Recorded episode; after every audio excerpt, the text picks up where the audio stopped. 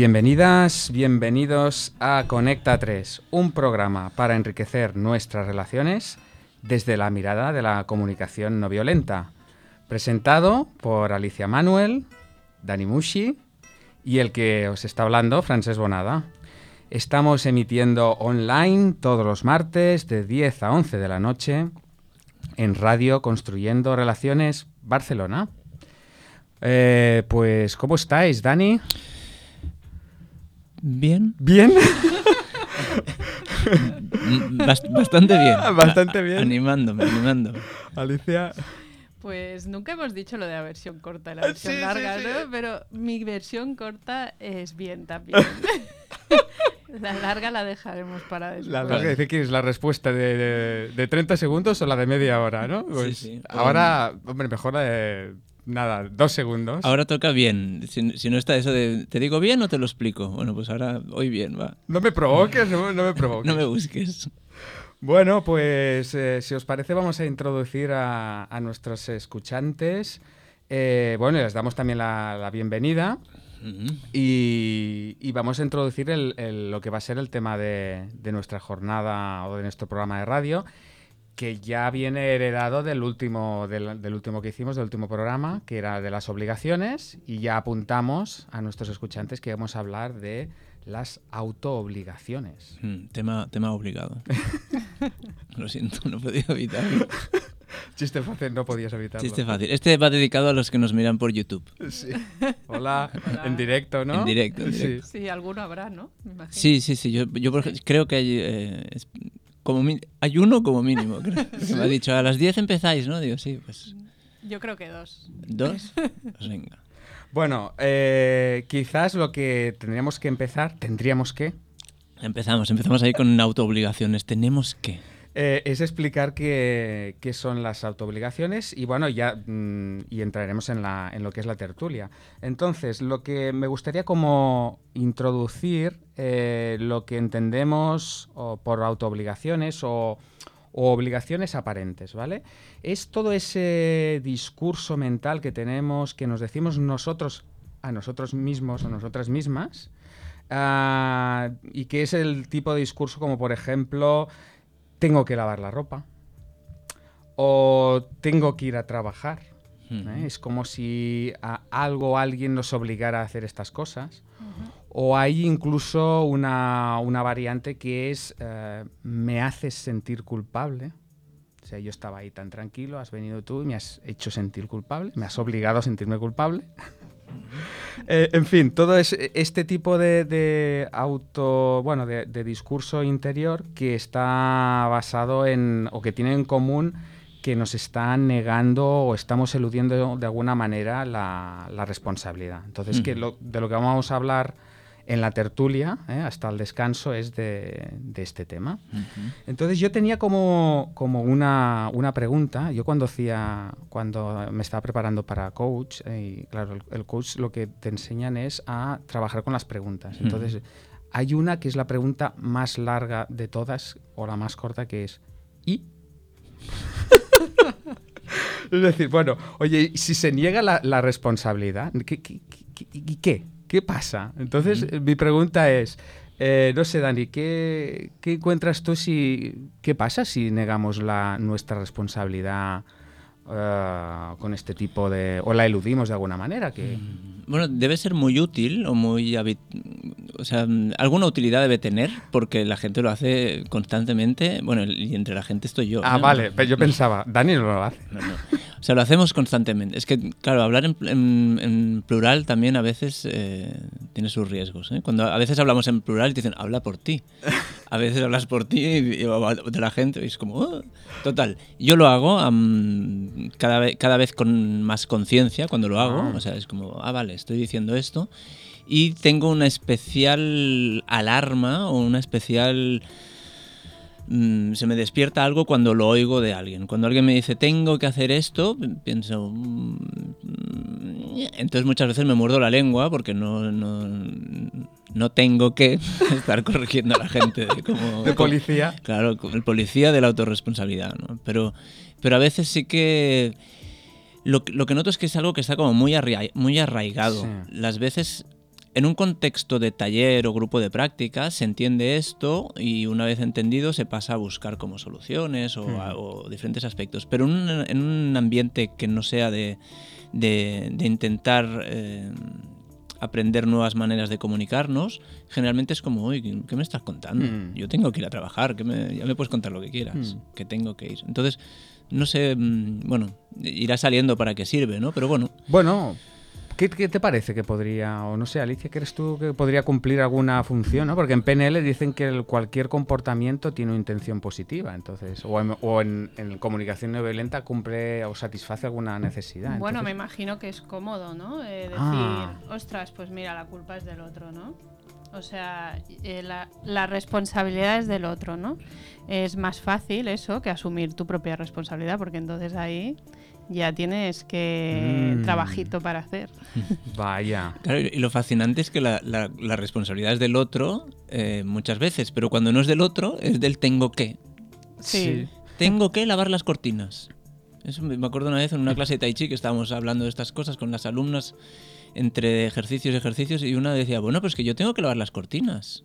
Y pensaba, ¿quién- Claro. ¿quién, ¿Quién te o sea, obliga? ¿quién no? le obliga a lavar las cortinas? Sí, sí, no, bueno, claro, ahí estaría en este caso, ¿no? De tengo que lavar las cortinas, igual que yo el otro día me sonó el teléfono, me parece que os acordáis, ¿no? Y yo tengo que coger el teléfono, ¿no? Eh, entonces, ¿qué hay, qué hay detrás de, de eso? De- Bueno, no lo estáis viendo, pero Dani se estaba partiendo de risa. Porque. Claro, y, sí. y y Francés se muerde la lengua porque antes decíamos, "Eh, le pedimos a Alicia sacarlo del teléfono. Eh, pues, sí, preparando el programa el otro día, sonó el teléfono de Alicia y lo cogió porque debía tener un, un Por- mens- un mensaje interno de tengo que coger el Tengo teléfono. que coger el Porque teléfono. está sonando y porque es mi madre o mi padre, ¿no? Y lo, y lo gracioso es que mientras estaba hablando, porque nos dejó ahí a los dos escuchando mientras estaba hablando, No puse ni excusas. ¿eh? no pusiste ni excusas ni nada, lo cogiste directamente. Y mientras hablabas, dijiste la frase que nos quedó marcada a Francés, que era, o sea, que tenemos que ir sí o sí, ¿no? Fue buenísimo, Dios. Estamos hablando de esto precisamente. Claro, claro. Ah, pues no lo recuerdo. Sí, nosotros sí. No recuerdo a dónde íbamos. No sé dónde ibais, pero teníais que ir sí o sí. Yo pensaba, Sí, "Ostras, sí, claro, sí. es ese poder, esa, ese, como Mm. esa, ese poder eh, innombrable o ignoto que dice, no, no, es que, es que yo tengo que hacer esto. Ya. Sí, sí. Bueno, o sea que por una parte, sí, eh, cumple esa, esa función. Bueno, de claro, y con esto ¿no? del teléfono yo, yo estaba pensando que en realidad lo que a mí me pasó es que yo cubría necesidades cogiendo Ah. esa llamada. Claro. Pues de información, de claridad, de mm, bueno, mm, otras muchas que ahora no, sabría. Pero sí, sí, entonces ya no era tengo que, sino, ostras, lo voy a coger porque porque cu- cubro necesidades cogiéndolo. Lo que pasa que, claro, estamos tan acostumbrados a usar el tengo que que ni nos planteamos qué hay detrás de, ese tengo que, ¿no? Y, y- y entonces, que el I, ¿no? ¿Y, y ¿Qué inconvenientes tendrá esto de, de- de las autoobligaciones, del tengo que, el eludir la responsabilidad? Porque ventajas tiene. O sea. ¿no? Tiene esta tranquilidad, me deja como el no, el no que no sea mi responsabilidad, pues eso, da una, una gran paz. Mm. bueno, no Entonces, sé si tanta paz. ¿sí? Hombre, si la culpa es de otro, yo estoy como bastante tranquilo, ¿no? Mm. Entonces, ¿qué- pero qué, qué, eh, ¿cuáles serían los efectos secundarios de eludir la responsabilidad para vosotros? ¿Verdani? ¿Tú? ¿O Alicia? No sé, estamos Venga, aquí. Alicia, Bueno, tiene Alicia, que- Alicia. Los efectos secundarios de eludir la, la Sí, responsabilidad, ¿no? si no vamos a eludir siempre la responsabilidad, Sí. ¿no? ¿Por qué no hacerlo? Bueno, eh, claro, en el tema, yo ahora estaba pensando cuando me digo tengo que, ¿no? Mm. La verdad es que a mí no me da tanta tranquilidad, ¿eh? O sea, Ah, ¿no? como- no, a mí la verdad es que cuando estoy todo el día tengo que, tengo que, Ah, tengo bueno, que. claro. Y entonces el problema es si no lo haces, ¿no? Porque si lo haces, tengo que hacer esto y lo hago, ah, pues ningún problema, ¿no? Tengo que coger el teléfono, lo cojo, pues ya está, ningún problema. El problema es cuando tengo que y no lo hago, ¿no? Entonces, ¿qué me pasa? Mm. Que entro en la culpa. Eh, y entonces, claro, ahí ya, ya sabemos todos hacia dónde nos lleva la culpa, ¿no? Mm. Y entonces, pues, igual que al otro le culpo de lo que tiene que y no hace. Ah, vale, claro. Porque tendría que hacerlo y no lo Tendría está que hacer, o tendría que no hacerlo, tendría que no haberlo hecho, Mm. ¿No? O sea, entonces ahí entramos en el mundo de la Mm. culpa, que no sé si queréis eh, profundizar. No, no, no, la culpa no, por favor. No, yo- yo- antes de la culpa yo lo que veo es que estamos enlazando este programa con el anterior, ¿no? En el sentido de que hasta ahora estábamos hablando de mm, negación de la responsabilidad y de qué me servía o de qué no me puede estar sirviendo. Y Alicia ha metido ahí el dedo en que, en que, que es una auto- es una autoobligación, ¿no? Nos hemos ido a, a la negación de responsabilidad, Mm. pero no, no olvidemos que es una autoobligación y toda obligación genera resistencias. Claro. Entonces, claro, cada vez que me digo tengo que hacer algo, hay una parte. O sea, generalmente nadie dice tengo que. mm, Bueno, y- la idea de, estar pensando en un ejemplo y decir no, este no funciona. me refiero, iba a decir, nadie dice tengo que pasármelo bien. Pero sí. Pero, por ejemplo, sí que hay gente que dice que tengo que ser feliz. tengo que ser feliz como la obligación vital de la Ah. vida, ¿no? Pero me refiero, las cosas que realmente tenemos gusto de hacer y las hacemos porque nos da gusto y porque nos sale de ahí, mm, no vienen con un tengo Mm. que, las hago y ya está. Mm. Generalmente el tengo que es tengo que lavar las cortinas, tengo que dejar de fumar, tengo que hacer los deberes, tengo que preparar este trabajo, tengo que, tengo que, tengo que. Entonces, al ser una obligación y generar resistencia, pues mm, los tengo que cuestan un montón. Claro.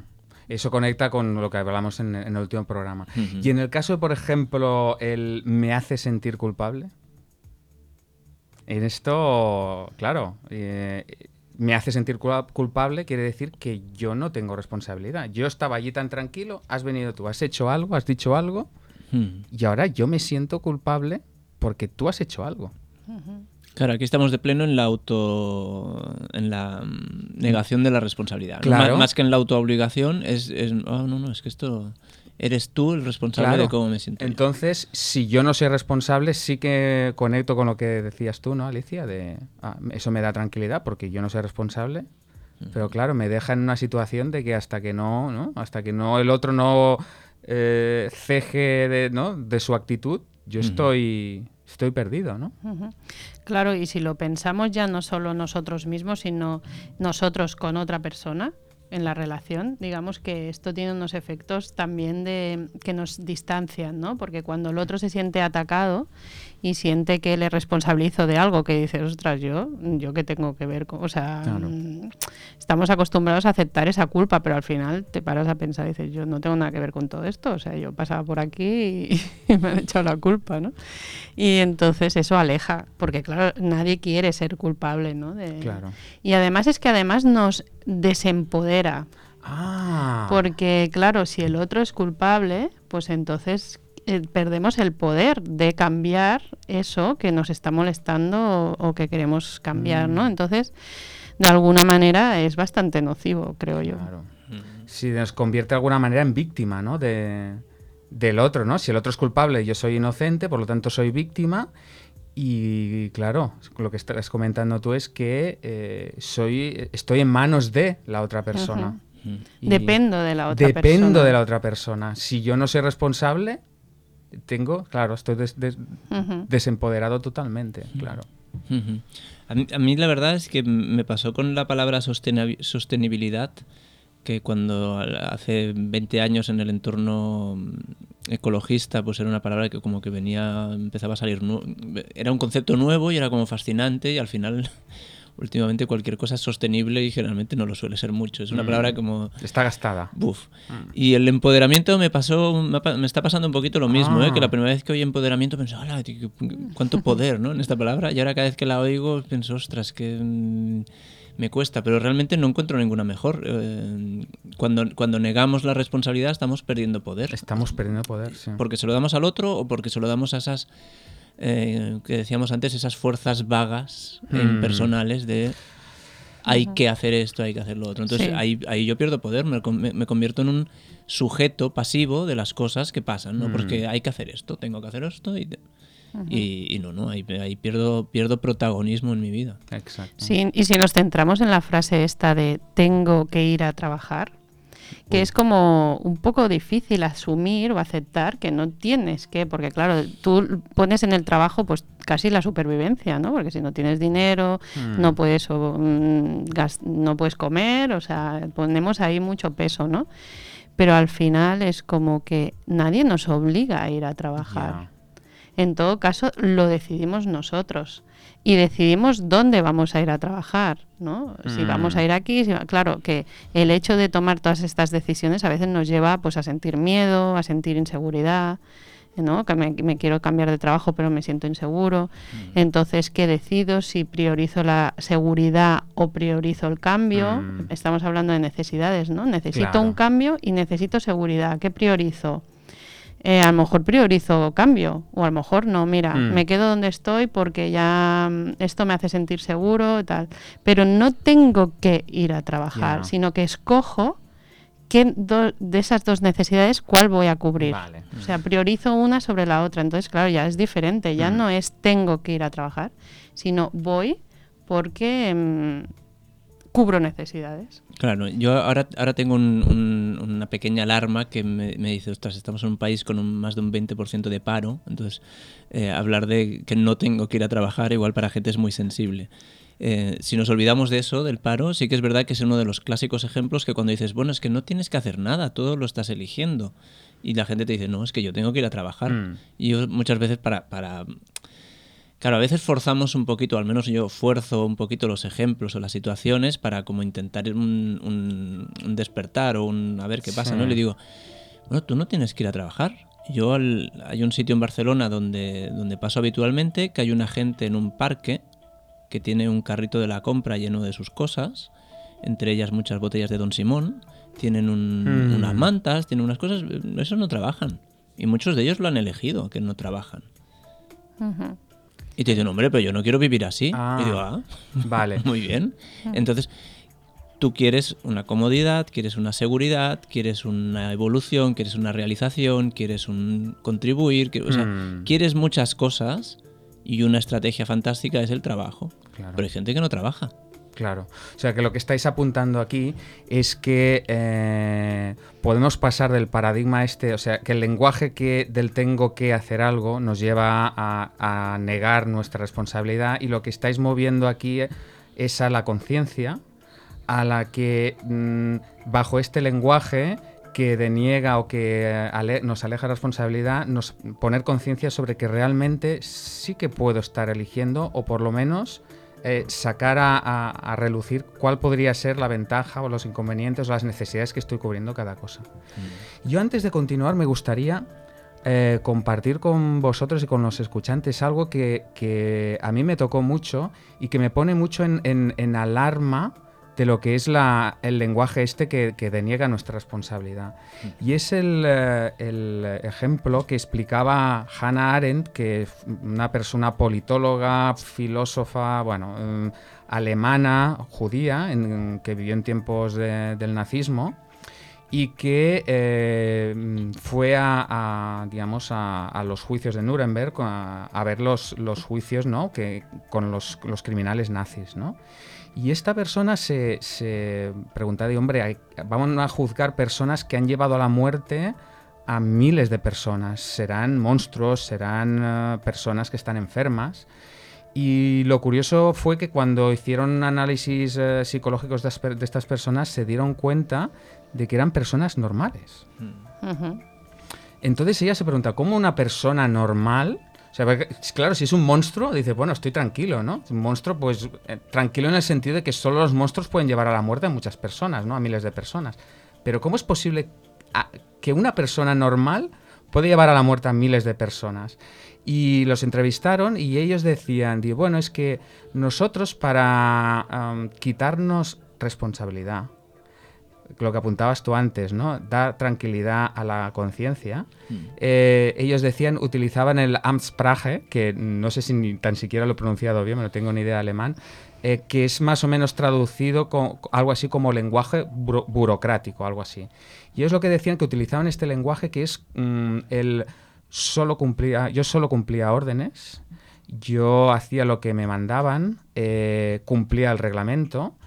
Eh, y entonces ellos lo utilizaban expresamente así porque eso les daba mucha tranquilidad. O sea, ellos no hacían nada incorrecto. Ellos simplemente ejecutaban un plan, una ley, una, una orden de una manera eh, muy eficaz. Y ellos eran burócratas absolutamente disciplinados y perfectos. que llevaban a la muerte a miles de personas. Pero bueno, ese era un detalle que otro ya había pensado. Yo, yo nada, solo cumplía órdenes, ¿no? Entonces es este lenguaje, el lenguaje que deniega nuestra responsabilidad, tenía que hacerlo, eh, eran las órdenes, la ley lo decía, eh, esa eh, cuidado. Entonces, con ese ejemplo digo, ostras, ¿cómo es posible? O sea, yo una persona, una persona normal puede hacer barbaridades, sí, si utiliza este lenguaje burocrático lo puede llegar a hacer. Entonces, mm, a mí me deja como un mal cuerpo, ¿no? Pensar, oye, cuando, por eso cuando oigo un tengo que, digo, oye, vamos, vamos a poner un poco de conciencia ahí y, vamos a ver qué pasa, ¿no? Entonces, esto que estáis apuntando vosotros me parece como, como muy interesante, ¿no? El de poner conciencia a lo que a las necesidades y oye, tengo que, a ver, mm, vamos a ver qué está pasando, ¿no? Sí, yo, yo me doy cuenta de que eso lo hacemos eh, no tan exagerado, ¿no? No, no, no, matamos a nadie, afortunadamente, pero sí que eh, por lo que dicen las leyes a veces, ¿no? O, las o en el trabajo, ¿no? Algunos requisitos del trabajo, pues a veces cometemos, ¿no? Eh, cosas o hacemos cosas, actos que mm, de los que luego nos arrepentimos, ¿no? O sea, por ejemplo, no sé, vas a mm, cosas básicas, ¿no? Eh, eh, en el trabajo han establecido un protocolo de que cuando tienes que despedir a alguien, eh, pues lo dices de esta manera, tal y cual, y tienes que cumplir estos requisitos para ser aceptado, admitido, bueno, lo que sea, protocolos, ¿no? Y entonces tú, como es el protocolo, lo, ejecutas. O sea, no, no piensas si la otra persona, puedes pensarlo, pero es igual, aunque lo pienses, que la otra mm. persona pueda tener necesidades, que pueda tener, eh, no sé, tres hijos, cuatro, y entonces a lo mejor mm, por eso se duerme o llega tarde. No sé, no piensas en la persona, sus mm, motivaciones para, para llegar tarde, imaginémonos, ¿no? Y entonces ejecutas el protocolo. Y eso lo hacemos bastante sin pensar sin, o sin poner conciencia. Lo puedes pensar, puedes poner conciencia y luego a lo mejor te arrepientes en algún momento cuando te arrepientes, no te sientes cómodo o cómoda, ¿no? Pero, y aún teniendo conciencia de eso, a veces también llegamos a, hacerlo eh, un poco impulsados por los deberías eh, que llevamos muy integrados, ¿no? Y también, ¿no? Tú apuntas con un experimento también que, que, que, apunta sobre eso, ¿no? El experimento Milgram, ¿no, Dani? Sí, yo, yo aquí lo que veo es que a veces mm, ah, estábamos hablando de la negación de la responsabilidad y aquí estamos delegando la responsabilidad, ¿no? Entonces, no sé si muy consciente o no, es esta, este delegar, creo que es un poquito como, ah, bueno, es que las cosas son así, no me las planteo, ¿no? Si mi jefe dice una cosa, pues yo lo hago, si la autoridad dice esto, yo lo hmm. hago, si la sociedad pide esto, yo lo hago. Y el experimento Milgram va de eso, ¿no? Sí, que, de qué va. Que en cuanto le damos la autoridad a alguien, podemos hacer cosas... Eh, ¿Cómo era el experimento? ¿Tú lo recuerdas claramente? O sea, yo sí, ¿eh? Pues venga. Em, se pedían voluntarios para un experimento en los cuales el, el, voluntario estaba con dos, con dos personas que formaban parte del experimento, que uno era un científico con bata blanca y al otro lado de una mampara había un señor que, que, que el voluntario, el sujeto del experimento pensaba que era otro voluntario, pero estaba compinchado. ¿no? Entonces ese sujeto iba a responder a unas preguntas y si fallaba le iban a administrar eh, descargas eléctricas y entonces el, el, de la bata blanca, el científico, administraba, decía qué intensidad había que darle, ¿no? Y estaba marcado que a partir de cierto... Habían como tres bloques, uno que era doloroso, uno que era peligroso y otro que era casi mortal, ¿no? O de, hecho era mm. mortal. Y bajo lo que era fascinante es que el, científico, el de la bata blanca, porque no era, no era un actor, mm. em, decía muy pocas frases, todas las frases siempre eran las mismas. Entonces, este es el protocolo o cumpla... Tienes que hacerlo, tienes que hacerlo cosas mm. como muy concretas. Entonces, habían algunos, algunos sujetos que se negaban a administrar mm, descargas em, peligrosas para la salud, lógicamente mortales, pero habían otros que cuando decían, oiga, que esto, esto le puede matar, siga el protocolo, cumpla las órdenes, o decía, ah, pues, ah, vale, bueno. Y le metía. Y le metía. Mira, y aquí tengo un dato que dice, Milgram preguntó a psiquiatras de Estados Unidos qué porcentaje de personas llegarían a aplicar 450 voltios, voltaje que puede causar la muerte. le contestaron que solo el 1%, es decir, solo los sádicos. El resultado del experimento que realizó Milgram fue que dos de cada tres personas llegaron hasta el final. O sea, no hay que estar loco para hacer estas barbaridades. ah, no sé si lo habéis Simplemente pensar así. No sé si lo habéis dicho, pero que no le administraban esto, No, estas cargas. O sea, realmente el que había al otro lado también era un actor, era un actor, y sí, sí. gritaba y, de- y hacía mm, el ver, ¿no? Que Todo sí que show, se le estaban sí. administrando, pero realmente Sí, no. no. Bueno, un poquito para Por si acaso. por si ¿no? acaso alguien No había había imaginado que habían por- matado a Por si acaso no había quedado claro. Sí, in- incluso yo también a veces me ha pasado, ¿no? Que vas al médico, ¿no? Y esto es el fenómeno bata blanca, que también se le llama. Que, y entonces el médico te dice que hagas cualquier cosa y tú lo haces mm, porque te lo ha dicho el médico. Sí, sí, o sea, mm, luego dices, ostras, a lo mejor, mm, no sé, no sé si Sí. es lo que quiero hacer. A lo mejor haría otra cosa o a lo mejor consultaría has delegado otra vez a la otro profe sí y entonces delegamos también ¿no? Eh, Mm. nuestra salud y cosas muy importantes en, en- en otras personas solo por el hecho de, de que bueno Sí. de que eso pasa así no nos- y- Yo quisiera haceros como mm, algunas ah, preguntas eh, o algún- poneros algunos ejemplos de, de lo que pueden ser este lenguaje, mm, digamos, de autoobligación y dar alguna pista de cómo poderlo traducir, ¿no? Cómo, ¿Qué estrategias podemos dar a los escuchantes para traducir esto? ¿no? Entonces, del, del libro, del libro de cabecera que tenemos las personas de comunicación no violenta, lo voy a enseñar a los que nos están viendo desde YouTube que es el Comunicación no violenta en lenguaje de vida, hemos sacado como unos fragmentos, ¿no? Dice, eh, negamos la responsabilidad de nuestras acciones cuando atribuimos su causa a factores externos a nosotros mismos. Entonces está como clasificado. Y hay una categoría que dice fuerzas vagas o impersonales. Por ejemplo, ah, limpié mi habitación porque tenía que hacerlo. O me sentí obligado. ¿Esto cómo, cómo lo podríamos traducir? ¿O cómo, cómo se podría decir de otra manera para tomar conciencia de que tengo elección?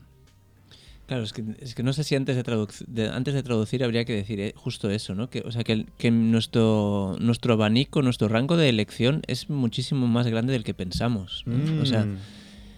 Lo que pasa es que cuesta de, cuesta de entenderlo. Por ejemplo, un, un, un, un soldado que cumple órdenes puede elegir no cumplirlas. Lo que pasa es que tiene un precio. Claro. Lo que pasa es que él elige cumplirlas porque sus otras elecciones son consejo de guerra o pelotón de fusilamiento. Entonces, claro, dices, vale, eh, yo tampoco elegiría consejo de guerra o pelotón de fusilamiento, creo.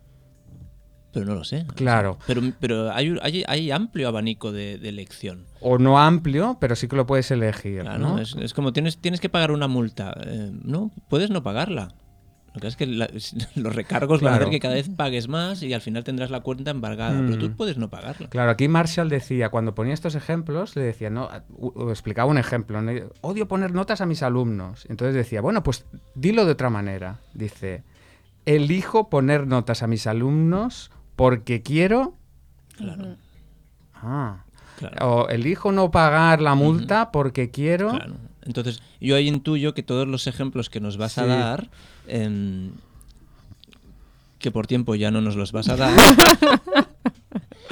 todos tienen el mismo camino. Que, Sí. que es, a ver, no tienes que, cada tengo que lo puedes sustituir por varias, puedes decir elijo, puedes decir decido, puedo decir, puedes decir si realmente te apasiona y descubres que te apasiona, puedes decir quiero. Claro, nadie quiere pagar una multa. La mayoría de gente elige pagar una multa o decide pagarla. Porque... Y eso lo tienes que unir a qué necesidades quieres satisfacer. Entonces, a ver, ¿tú por qué pagas una multa o por qué sigues la orden de un general? ¿O ¿Por qué vas a trabajar por la mañana si tanto te disgusta? Claro, pues se trata de hacer un trabajo interno de qué necesidades intento cubrir cuando eh, tú que decías la primera, limpié mi habitación porque tenía que hacerlo. Elijo limpiar mi habitación porque quiero orden y limpieza. O porque quiero armonía con mis padres, o porque quiero armonía Claro, con mi pareja. claro. Porque, o sea, siempre habrá una necesidad detrás de eso, si no, no lo haría. Y eso hace que o elijo no limpiarla porque Exacto, Claro. O elijo no Eh, limpiarla. Pero claro, lo que estáis haciendo es poner conciencia, es decir, eh, estamos eligiendo conscientemente, aunque el acto sea el mismo, ya lo, lo hago desde un lugar que dice, ah, no, conscientemente lo hago porque de esta manera satisfago unas necesidades, ¿no? Claro. O sea que, que aquí hay eh, la incomodidad de la, de la libertad. Claro, y, de ahí podéis, si queréis. Hoy, hoy venía, venía en la cabeza con mil libros en la cabeza. eh, ¿Cuántos años tendrá el libro de Eric Fromm, El miedo, a la, Miedo libertad? a la libertad. O sea que la libertad es incómoda. Pareciera que sí, porque claro, es mucho más fácil decir, mi madre me ha obligado a Me ordenar la obligado, habitación. tuve que hacerlo.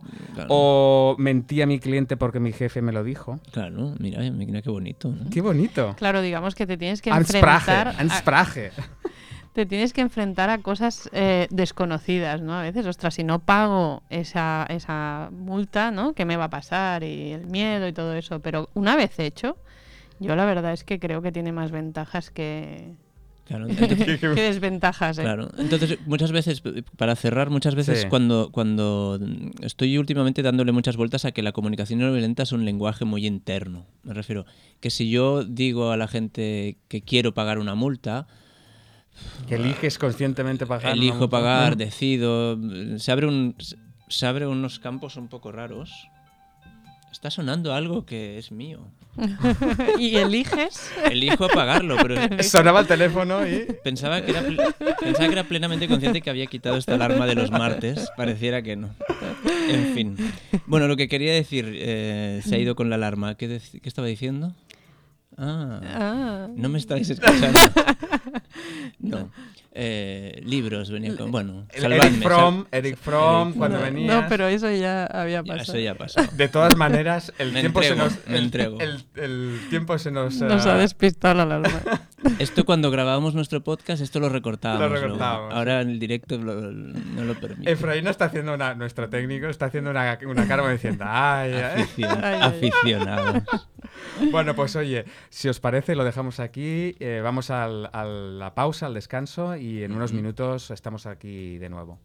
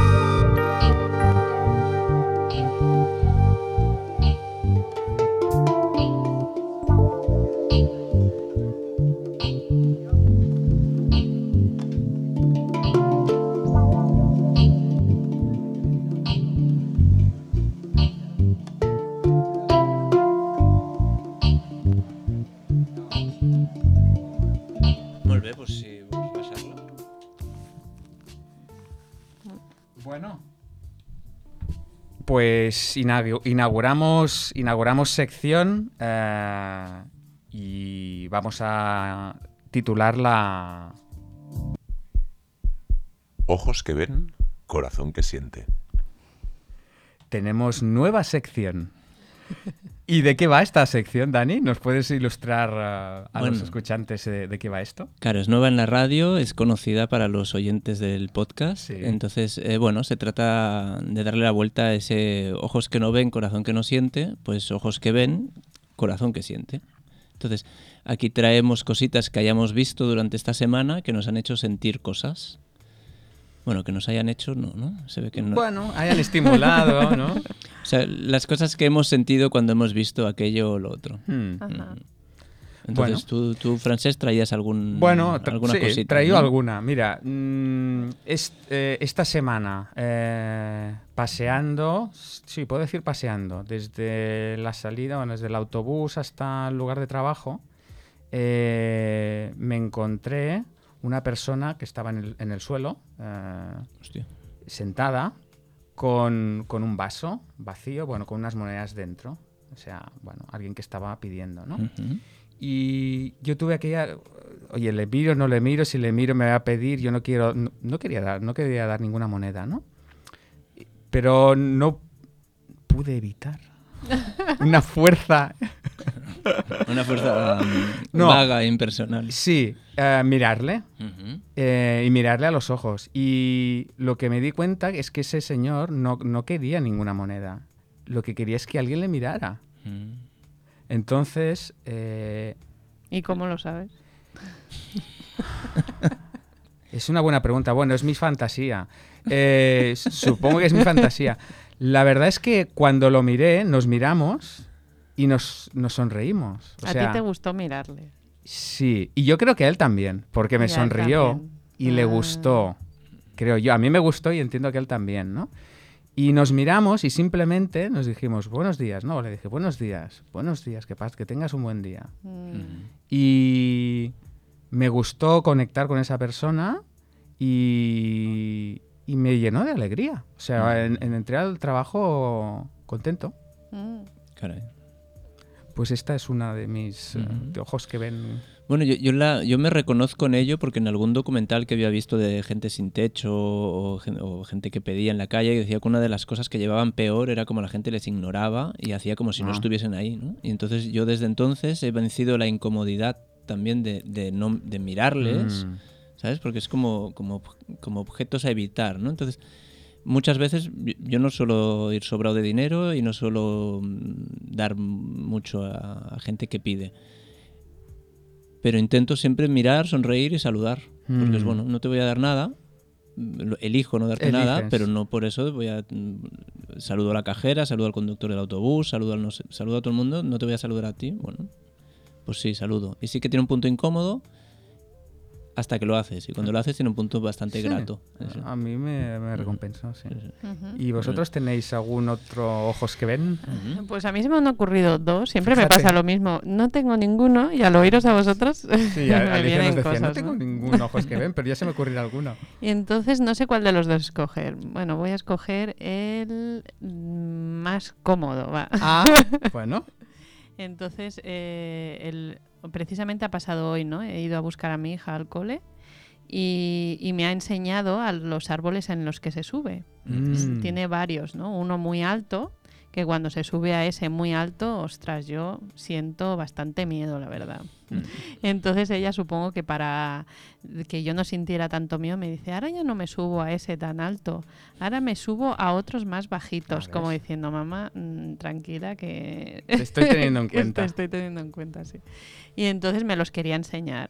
Entonces me ha enseñado los árboles en- eh, con una amiguita, se han subido y se han puesto cómodamente como si estuvieran, bueno, en su casa del árbol, todas estiradas, en posturas maravillosas y en un estado de felicidad absoluta, ¿no? Entonces eso me ha eh, emocionado, la Te- verdad. Le ha emocionado tanto que nos ha enviado la foto. Sí, Sí, he sí, Por sí. enviado- WhatsApp, ¿no? Eh, Dani? la- he compartido hasta una foto con mis eh, amigos y amigas. Sí, sí, sí. Y, y sí, la Que verdad. estaban es que, entre, entre Mowgli y Tom Sawyer. sí.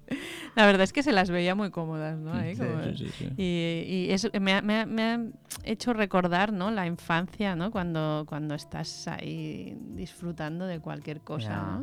Mm. Y es demasiado emocionante, sí. Muy Qué bien. guay. ¿Y tú, Dani, tienes Sí, alguna? yo, yo traía dos, una que era incómoda y otra que era cómoda. Entonces habéis mm, hablado de dos eh, que eran más bien gratificantes y cómodas. Entonces voy a traer de contrapunto, voy a traer otra. ¿no? El otro día pasé por al lado de un bar que hay en mi pueblo. Mi pueblo es un pueblo muy pequeño de 3.000 habitantes. Creo que tiene la mayor concentración de bares de, por metro cuadrado de todos los pueblos de Cataluña, porque hay un montón. Pero en concreto hay uno que regentan unos, unos chinos que ostras, ahí hay un ambiente un poco peculiar. Es como que se junta. Es un ambiente oscuro. Yo cuando puse por Oscuro. ahí es un poco Mordor, ¿eh? Es como- Mordor. o sea, cuidado. y el otro día pasé por la puerta y mm, en el, en el rato que pasé, que yo como soy un curioso acérrimo, fui, ralenticé el paso porque estaba pasando algo y quería tener el máximo de rato, ¿no? Y eran dos que se estaban peleando, o sea, se estaban peleando. Yo cuando pasé había uno que estaba increpando al otro, le estaba diciendo cosas. Mm, eran juicios y algunos, eh, esos juicios tenían la categoría de insulto, ¿no? Porque eso fue creciendo y a medida que fue- iba pasando yo, de repente hubo un momento que uno dijo, lo que pasa es que eres un mierda. Mm. Ostras. Eso es lo que te pasa, que eres un mierda. Y el otro dijo, sí, soy un mierda. ¿Y qué? Y ya no supe y qué, ya no supe porque ya iba caminando, entonces no, no podía quedarme ahí haciendo ¿Nos, el loco. vas a dejar así? Sí, Yo me quedé así. eh, Jolines. y sentí, sentí como mm, tristeza, algo de desesperanza. Mm. De decir, hostia, hay gente que ahora las, eran las diez y media o las, no, las doce y media, a las doce y media hay gente que se está insultando en un bar de la, de la mañana, ¿eh? del Mm. mediodía. Uh, sentí como, bueno, una, una tristeza fea, así. Mm. Y al mismo tiempo una alegría o, una, o un, o un gozo de que eso no está presente en mi vida. No recuerdo. Aventuras así, son muy lejanas. Entonces, bueno, Mm. eso, eso vi y eso sentí. ¿Y podrías conectarlo con necesidades? Fíjate. Mis necesidades ahí eran de, de tranquilidad, de saber que eso no iba a ir a más, Mm. de, de armonía, me hubiese gustado que, que se hablasen de otra Mm. manera, y de, y de sentido también. Es como, ¿qué, qué qué sentido tiene estarse Ya. insultando? Eres un mierda, no tienes cojones, que, o sea, ¿qué está pasando aquí? Mm. Eran, era gente adulta, no sé, sentido, había eso. Muy bien. Bueno, pues eh, si os parece, dejamos aquí la, la sección de ojos que ven, corazón que siente y iremos a la siguiente sección. La siguiente sección que sabemos que em, tenemos eh, ciertos escuchantes que, que les gusta especialmente esta, Sí. esta sección. Bueno, a mí me gusta, ¿eh? También. Sí, a mí Es también. divertido. Y hoy tenemos, eh, vamos a, a llamar, a- vamos a llamar al señor Indalecio Lucer o Lucer, no sé, eh, que es el, nombre. sí, bueno, eh, Indalecio. Indalecio, Indalecio Lucer o Lucer, no sé, ya se lo preguntaremos. Es el presidente de la Asociación de Perdedores del Récord Guinness. Ostras. No sabía que había una asociación. Pues sí, hay en esta de asociación. perdedores. Sí, sí, sí. Hay para todo. Hay ¿eh? para todo, hay para todo. Y, y vamos a ver si podemos conectar con, con el señor Indalecio. Vamos a... Fran ya nos está conectando, perfecto. Hola. Hola. Uy, Sí, hola. Señor Indalecio. Sí. Eh, Ah, no, ahora no me oía. ah, ¿ahora sí? Sí. Vale, vale. Indalecio, ¿Lucer o Lucer? Ah, Lucer, Lucer. Lucer. Ojalá, ojalá fuera Lucer, pero no, Lucer, Lucer. Bueno, pues eh, sí. mm, eh, ¿Quién nos quería, nos quería comentar alguna, alguna cosa? Eh, pues, pues sí, eh, como bien ha dicho, yo soy el presidente de la Asociación de Perdedores del Récord Guinness. ¿eh? Y, y, y esta asociación, pues bueno, lo, lo que intenta es visi- visibilizar el dolor y la frustración de los que intentamos batir un récord.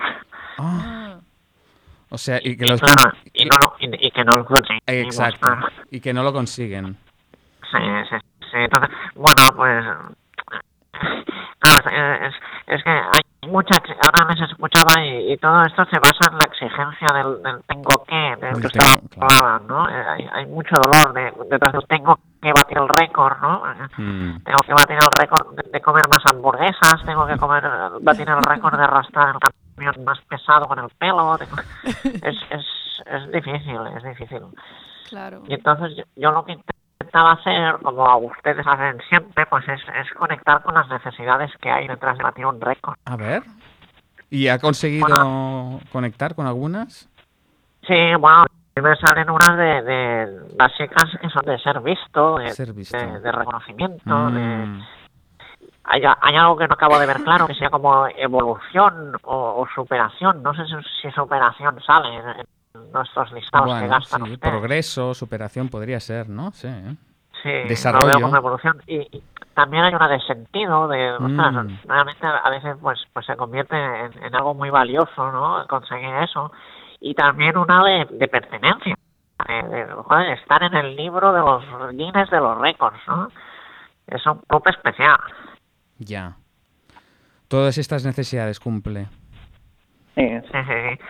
Lo que pasa, también hay que aclarar que, que hay récords Guinness pasivos y récords Guinness activos, Ah, ¿sabes?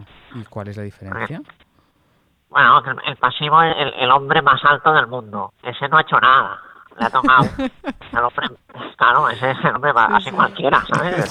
Sí, yo, yo Me acuerdo, yo me acuerdo cuando era pequeña que había el récord Guinness de las uñas más largas del mundo.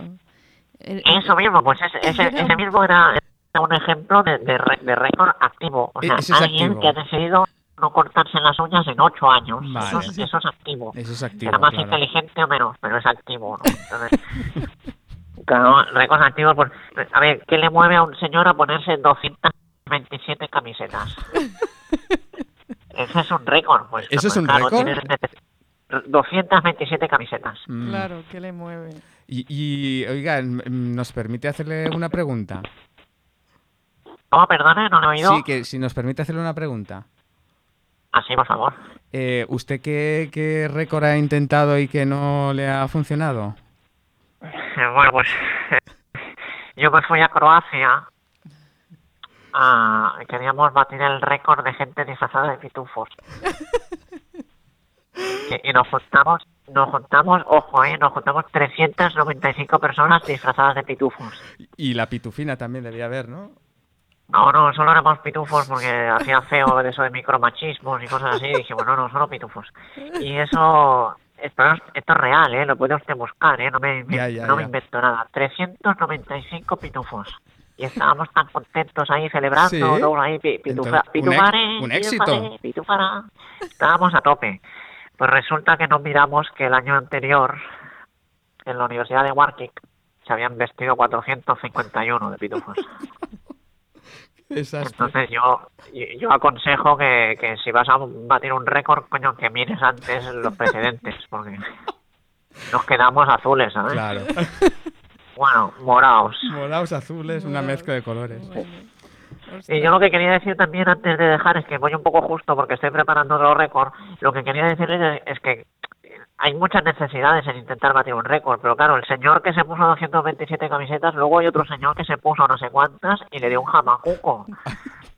Pues ese, ese no cubrió necesidades pues de seguridad, de, de no sé, no sé cuáles, pero lo mismo que el del récord de velocidad monopatín es 113 kilómetros por hora. 113. 113, eso es mucha velocidad, ¿eh?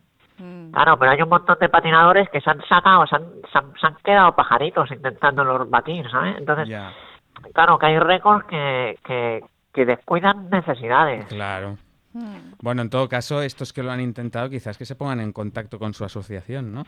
Para eso estamos, para visibilizar el dolor, el dolor de, de los récords no cumplidos y para, para tratar esas necesidades que no se están atendiendo. ahí. Muy bien. Sí, Pues sí. muchas gracias, señor Indalecio Luser, por su llamada, por su testimonio y por su conciencia de, de- de atender, de, de tener esta presencia y esta conexión con las necesidades no satisfechas de, de los récords no batidos. Claro, y de contribuir, Pues nada, ¿no? un, placer, un placer. Y creo que he batido el récord de alargar más la llamada en su programa. O sea que creo que lo vamos a dejar aquí. Venga, Bueno, ya tiene un Un récord. abrazo. un saludo, señor Indalecio. Bueno. Pues eh, hasta aquí tenemos nuestra, nuestra sección de la, de la llamada. Eh, vaya vaya Sí, tela, sí, ¿no? Con el señor. tela. Hombre, yo cra- casi que diría que es- al final, ¿no? Al principio pensaba, este hombre realmente, esta asociación, más que este hombre, esta asociación realmente qué sentido tiene, ¿no? Pero luego, claro, te das cuenta de contribuir, ¿no? A, a que la gente no se mate, básicamente. Claro, es que tiene un, tiene un peligro. Tiene un peligro. Sí, sí, sí, sí. Bueno, pues ya vamos encarando la recta final del programa y quisiéramos aprovechar estos minutitos finales para hablaros de hablar sobre nosotros. Vamos a ser aquí un poco como egoístas o no sé cómo llamarle. un poquito sobre nosotros porque si quieren conectar con, con nosotros pues también tenemos nuestros, nuestras eh, páginas web y nuestro contacto particular. O sea que, Alicia, tú quisieras ah, explicar cómo pueden contactar contigo también. Sí, claro. Y además, eh, también como a lo mejor les ha surgido algunas dudas de las cosas que hemos explicado, ¿no? Hmm. Eh, por ejemplo, el otro día hablamos de autoempatía, hoy puede ser que les hayan surgido también dudas de esto de las necesidades que son exactamente, de Sí. esto, mm, bueno, ampliar un poquito más información, ¿no? Pues también pues pues les puede ayudar saber eh, información nuestra, ¿no? Yo en concreto tengo una página web que es www.almanapsicología.com, almana, Ujú. no sé si Al- almana. psicología.com y que pueden encontrar también cosas que hago. de- yo soy psicóloga y Mm. entonces también hago terapias con niños, con eh, adolescentes y adultos y de pareja. Entonces, pues también si alguno alguna escuchante escuchanta pues eh, está interesado, pues pueden ahí encontrar información. Perfecto. Alguien que esté un poco hundido por no haber batido un récord puede ir a verte, ¿no? También, sí, sí. Si, posi- si puede ser que no haya muerto en... Porque no eres medium, ¿no? Eres psicóloga, pero no medium. Lo he intentado alguna vez, pero aún no lo he logrado. Muy bien. ¿Y tú, Dani? Eh, Yo estaba pensando quién, quién soy y qué hago. Mm, Casi que les invito directamente a... Yo me llamo Dani Mushi, tengo un apellido extraño porque tiene faltas de ortografía, gracias a algún funcionario. Entonces eh, se escribe Muxi con X, le falta una I por en medio. Eh, entonces, quien me quiera encontrar, pues danimushi.com, Dani Mushi en Facebook, Dani Mushi en YouTube, Dani Mushi... Dani Mushi. y ya está. Es un mantra, es un Es mantra. Lo- Es que vaya entrando Dani Mushi, Dani Mushi. Entonces me van a encontrar haciendo, facilitando grupos y dando talleres de comunicación no violenta y me van a encontrar también como terapeuta de shiatsu, terapia corporal. Muy bien. Entonces eh, ahí estaré. Perfecto. ¿Y tú, Frances? Sí, Explícanos. y los que quieran contactar conmigo, pues tengo mi página, mi página web. eh, mi página web es eh, rumbointerior.com, rumbointerior.com para Mm, encontrar nuestro, nuestro camino. a- Ujú. y, y ahí pues encontraréis toda información. Tengo una, una sección que es la del blog, que ahí hay un montonazo de artículos, hay 200 o 300 artículos eh, que hablan de un montón de temas diferentes, muchos con, con la perspectiva de comunicación no violenta, y ahí también se anuncia, pues anuncio los cursos, los talleres que hago, las formaciones, o sea que ahí podéis contactar con nosotros. Qué guay. Y ya vamos a cerrar, ¿no? Hacemos un... Sí, antes de cerrar también quería decir, por ejemplo, que los tres formamos parte de la, de la Asociación de Comunicación No Violenta de España y en esa página también se pueden encontrar ciertos recursos como listados de sentimientos, necesidades y los cursos y grupos de prácticas que, se- Sí. que hay en España.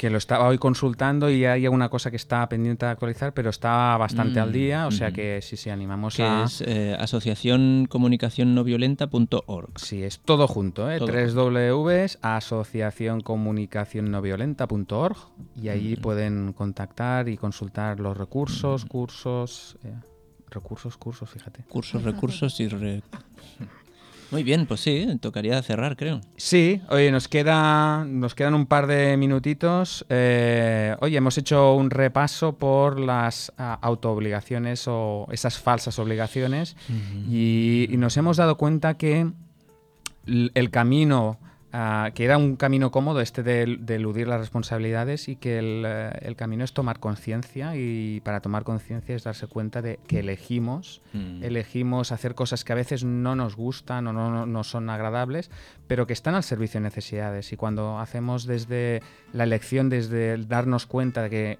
cualquier cosa que parece que es muy horrible resulta que está cubriendo necesidades valiosas, pues pues nos viene ya la señal que nos tenemos que ir despidiendo. Efraín ahí nos ha puesto Va, la...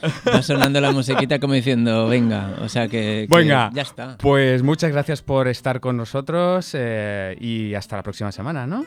La semana que viene más. Aquí en próxima. Radio Tenéis que venir, ¿eh? La próxima semana. Radio Construyendo Relaciones Barcelona. Muchas gracias.